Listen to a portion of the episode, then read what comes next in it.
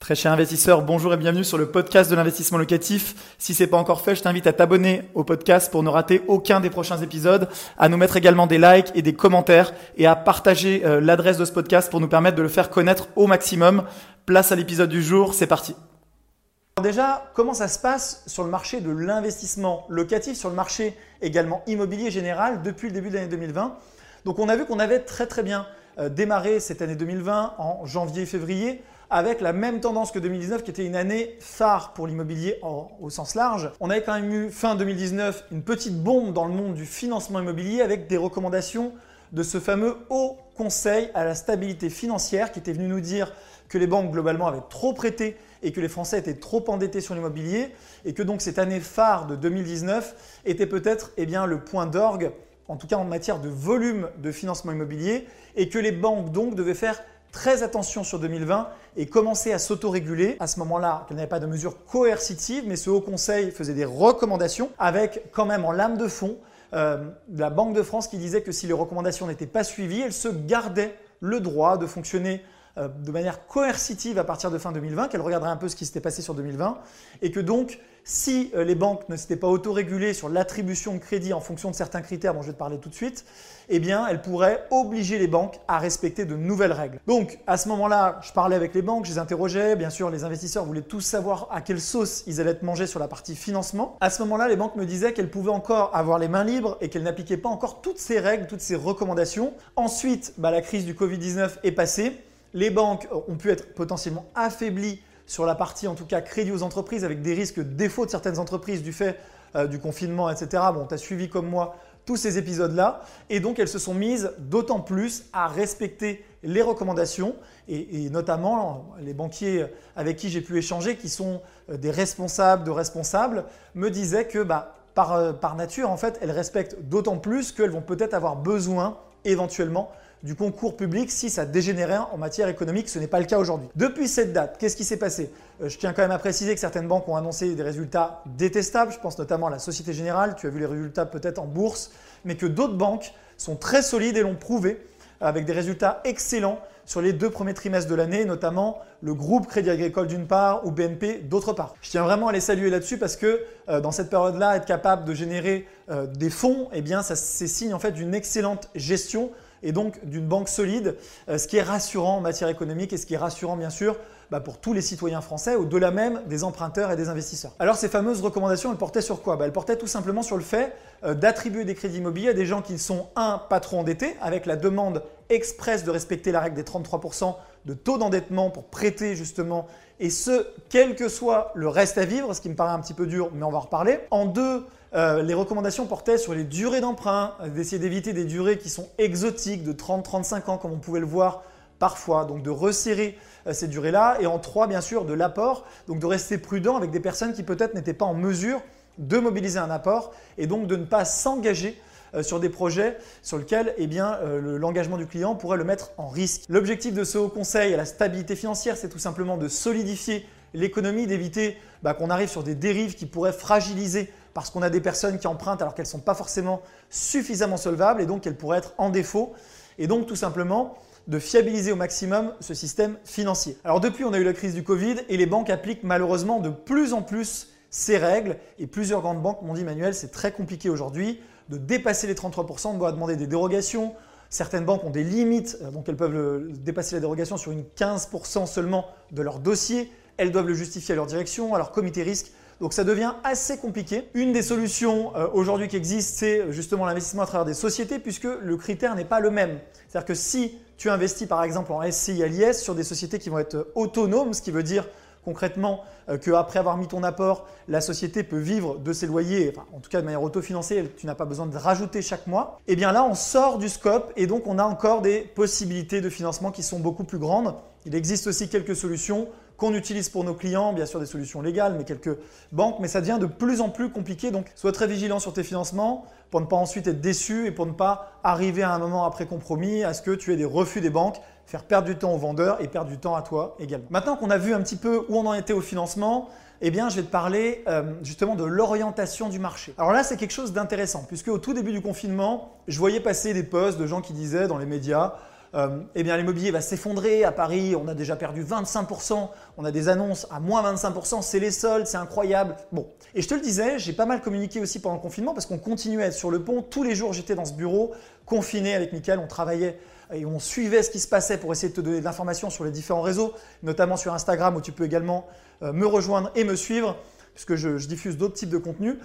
Et en fait, bah, je disais, mais c'est n'importe quoi, puisque tous nos chasseurs sur le terrain, que j'interroge régulièrement, quotidiennement, n'ont pas ce retour-là du tout du marché. Il n'y a pas eu de moins 25%. Certains auraient peut-être aimé, hein, et moi aussi, quand tu es un investisseur, bah, tu, espères toujours que euh, tu vas pouvoir acheter à bas prix, mais ça n'a pas du tout été le cas. Et je vais même aller plus loin, les prix ont non seulement n'ont pas baissé, il n'y a pas eu de crack, mais en plus de ça, ils ont continué à monter avec, dans l'après-confinement, des statistiques qui sont tombées de la part des notaires, de la part de grands réseaux immobiliers, comme ça peut être le cas de Century 21, de la part euh, d'analystes qui ont analysé différents types d'annonces sur le marché. Et on a vu au contraire que depuis le 1er janvier, et là quand je te parle on est au mois d'août 2020 quand je tourne cette vidéo, et que les prix dans certaines grandes villes, comme c'est le cas de Lyon, Bordeaux, Lille par exemple, ont au contraire augmenté sur les prix d'affichage des annonces. Donc ça ne veut pas dire que ça va se vendre à ce prix-là. En tout cas, sur les prix d'affichage, on a des augmentations qui sont très élevées et certaines, pour certaines villes, 10% d'augmentation, comme ça peut être le cas à Lyon sur le prix des annonces d'affichage encore une fois.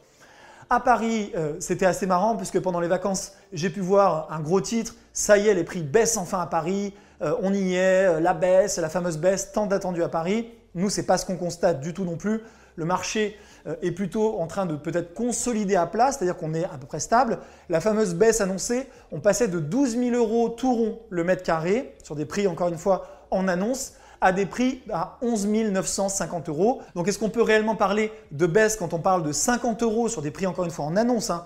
euh, Quand on passe de 12 000 à 11 950 euros, je te laisse seul juge, mais c'est plutôt des articles euh, de journalistes qui veulent vendre du papier, et je leur en veux pas, hein, mais soyons réalistes, on est plutôt sur une certaine stabilité, avec toujours un marché qui est très dynamique. Et pour une raison très simple, les gens qui vivent à Paris ne se sont pas euh, partie de manière massive, en tout cas ce n'est pas du tout les constats que font les grands réseaux, dans l'étude Century 21 on en parle également, ils n'ont pas vu d'exode, même s'il y a une intention pendant le confinement, et c'est un point que je voulais voir avec toi. Euh, pendant le confinement, beaucoup de gens ont rêvé, et moi le premier, quand tu es enfermé dans une ville, quand tu es enfermé chez toi, quel que soit ton logement, euh, eh bien tu n'as qu'une envie, tu rêves de grands espaces, tu rêves de verdure, tu rêves d'océan, tu rêves de soleil, et c'est normal, on est humain.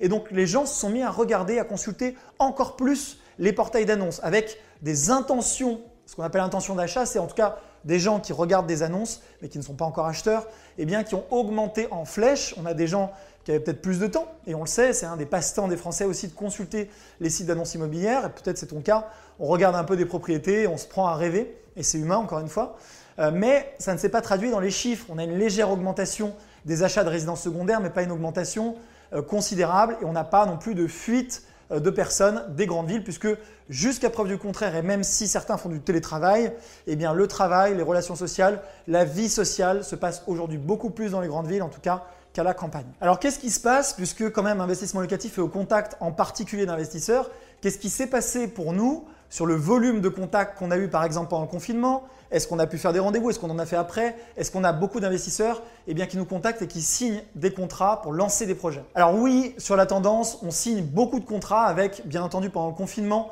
euh, un petit moment d'arrêt, un moment de frein, parce que là, on a vu euh, également la même chose que Century 21 pendant le confinement, une augmentation bah, des gens qui venaient sur le site, qui se renseignaient, qui prenaient rendez-vous, mais à chaque fois, ils nous disaient la même chose, qui est assez, encore une fois, humain et plutôt sain beaucoup nous disaient j'attends de voir bah, comment vont s'orienter les prix, j'attends de voir un petit peu et mon projet va se passer dans le déconfinement.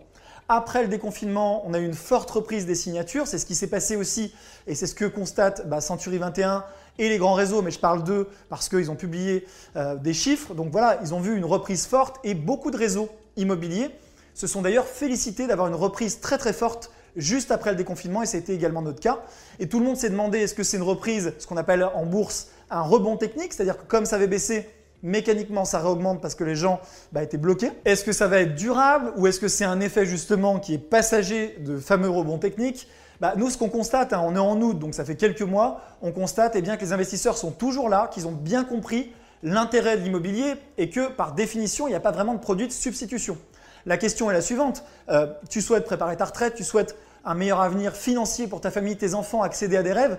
Quelles sont les solutions que tu as aujourd'hui sur la table? Alors peut-être que s'il y avait une autre solution qui était apparue euh, toute faite, un super produit financier qui te permettait aujourd'hui avec effet de levier de devenir riche en sécurisant, en étant aussi sécurisé que l'immobilier, etc. Peut-être que ça aurait changé des choses, mais jusqu'à preuve du contraire, aujourd'hui l'immobilier reste le seul levier possible pour justement accéder à une certaine liberté financière, avoir des revenus passifs tout en sécurisant et en utilisant l'effet de levier du crédit. Et c'est ce qui fait que même si on voit un certain impact dans les délais de réflexion des investisseurs bah, qui euh, se posent toujours beaucoup de questions, encore une fois c'est sain, pour lancer leur projet, eh bien ils sont toujours bien présents sur le marché. Century 21 dans son étude constate lui une petite baisse du taux euh, d'investisseurs dans le mix de clients avec beaucoup plus de gens sur les résidences principales. En revanche, ce qui peut avoir un réel effet sur la partie investisseur, c'est plutôt à notre sens le côté financement plus que l'effet Covid, avec bah, certains investisseurs qui sont exclus par définition d'une possibilité de financement parce qu'ils dépassent de trop le taux d'endettement et que les banques sont devenues encore une fois beaucoup plus sélectives sur les profits. Maintenant, la question que tu te poses probablement, c'est OK, j'ai bien compris euh, le panorama actuel de, là où on en est sur l'immobilier. Il y a encore énormément d'incertitudes sur la partie économique avec, on le sait, à la rentrée, des mois euh, qui vont être difficiles pour l'économie française, des entreprises qui vont peut-être avoir besoin de l'aide du gouvernement, certaines qui vont malheureusement déposer le bilan. Et tu dis, dans ces conditions-là, comment va s'orienter le marché immobilier? Donc c'est la question que tout le monde se pose. Je n'ai pas de boule de cristal, mais je vais essayer de te répondre selon, encore une fois, mon avis. Je te l'ai dit au début de la vidéo, j'ai plusieurs projets en cours à titre personnel, 6 pour être précis, 7 avec un qu'on est en train de signer en acte authentique. Et donc, bah, ça va un peu répondre à ta question peut-être, c'est que j'y crois. J'y crois pas parce que je, vis euh, du service investissement locatif. Oui, bien sûr, c'est le cas. Est-ce que je suis partisan? Voilà, parce que j'ai souvent des commentaires comme ça. On me dit, Emmanuel, mais t'es pas impartial. Mais en tout cas, je pourrais te montrer, je vais t'en parler d'ailleurs dans les prochains jours sur la chaîne, de mes projets immobiliers que je suis en train de réaliser. Et pour te dire que j'y crois en particulier aujourd'hui. Et j'y crois d'autant plus que j'ai eu euh, des échanges avec des experts financiers. Je vais t'en parler juste après, donc reste bien jusqu'au bout de cette vidéo. Mais euh, la tendance, c'est quoi? C'est que oui, on va être sur des mois qui vont être potentiellement difficiles pour certains Français. Donc, bah, on pense fort à eux. On espère que ça va rebondir en matière économique. Pourquoi? Bah, Pour qu'on ait moins de gens qui souffrent, hein, parce qu'on se met à la place des gens.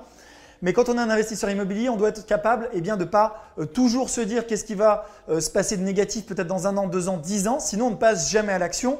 Et tu le sais probablement si tu es un investisseur immobilier, euh, les prix bah, ne t'attendent pas. S'ils montent, malheureusement, tu t'es pas positionné, donc tu as perdu de l'argent mécaniquement.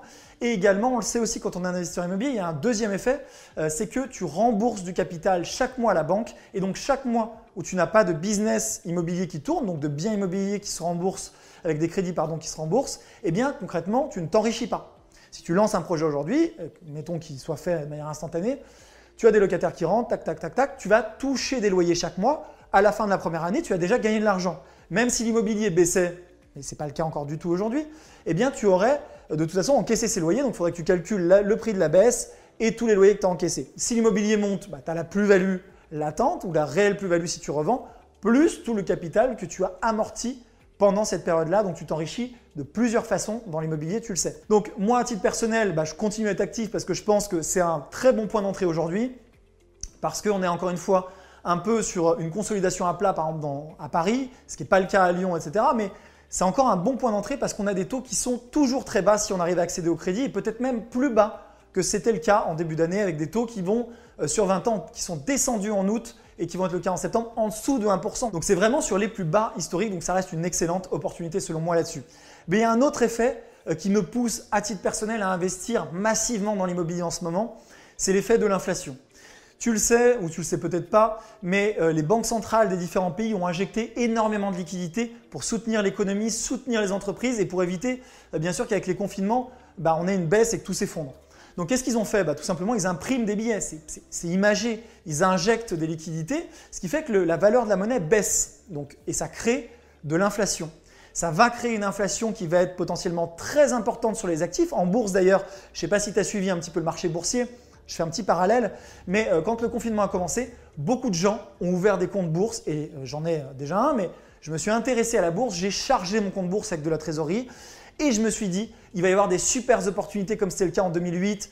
Euh, je vais rentrer sur des actions d'entreprises solides, je vais acheter à bas prix, ça va être génial, je vais enfin avoir un bon point d'entrée en bourse. Et en réalité, ça ne s'est pas du tout passé comme ça. On a eu une très légère baisse, légère de 10-20% selon les actions. Encore une fois, quand je dis légère baisse, c'est par rapport à l'ampleur de la crise. Je m'attendais à des baisses de 60-70% sur certaines actions. Et ça n'a pas été du tout le cas, à tel point que beaucoup, et c'est mon cas, se sont retrouvés piégés dans leur attentisme. Ils attendaient une baisse, en fait, elle n'est jamais arrivée. Et euh, le cours de bourse a continué à monter et euh, il n'a jamais été aussi haut pour certaines entreprises, alors même qu'il y avait un réel effet sur l'économie. Et la question, c'est pourquoi? Ben, Tout simplement parce que, euh, et certains en parlent beaucoup mieux que moi, hein, j'en parlais avec un ami que je vais citer ici parce qu'on a eu de, belles discussions et que j'écoute beaucoup ses conseils sur la partie économique et financière. Il s'appelle Cédric Froment, tu pourras regarder, je te mettrai le lien dans la description, je n'ai pas d'affiliation ni rien. J'en parle parce que je pense réellement qu'il donne de très bons conseils, même en version gratuite. Eh bien, il m'expliquait que les banques centrales eh achètent des actions. Elles achètent même des actions. Et c'est le cas, par exemple, euh, de la Banque centrale suisse, etc. Donc, je ne suis pas moi-même économiste, mais il est facile de comprendre pourquoi la bourse continue à monter, pourquoi les actifs continuent à monter.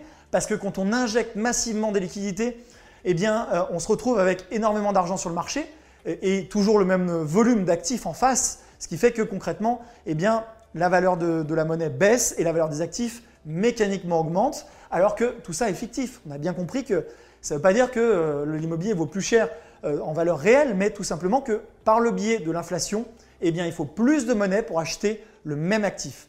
Ce qui veut dire concrètement pour toi, parce que là, on parle d'économie, mais tu te dis, mais qu'est-ce que ça change pour moi?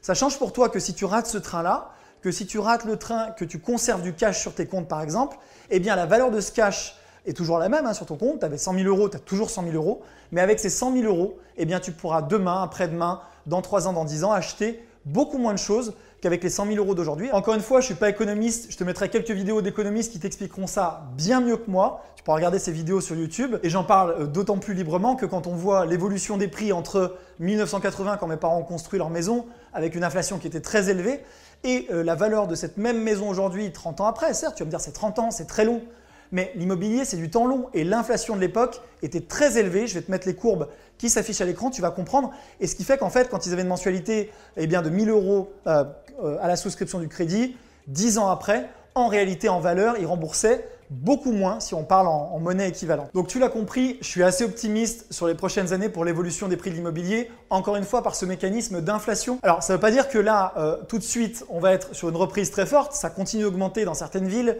mais à mon sens, on va être quand même sur un peu une accalmie. Pourquoi? Parce qu'on va être dans un climat peut-être un peu dépressif avec euh, les failles d'entreprise sur la partie fin d'année, et à partir de 2021 et fin 2021, ce que disent les économistes encore une fois, et ce que je pense également, c'est que le temps que l'argent injecté arrive dans l'économie réelle, eh bien, ça va faire augmenter les actifs de manière très importante. Et à ce moment-là, il faudra être bien sûr positionné si tu veux eh bien, te couvrir contre ce mécanisme d'inflation qui t'appauvrit et également si tu veux t'enrichir par l'évolution des prix de l'immobilier grâce encore une fois à l'effet de levier du crédit. Un grand merci d'avoir suivi cet épisode jusqu'au bout. Je te donne rendez-vous pour un prochain épisode. Si c'est pas le cas, abonne-toi au podcast, partage-le, mets-moi un like.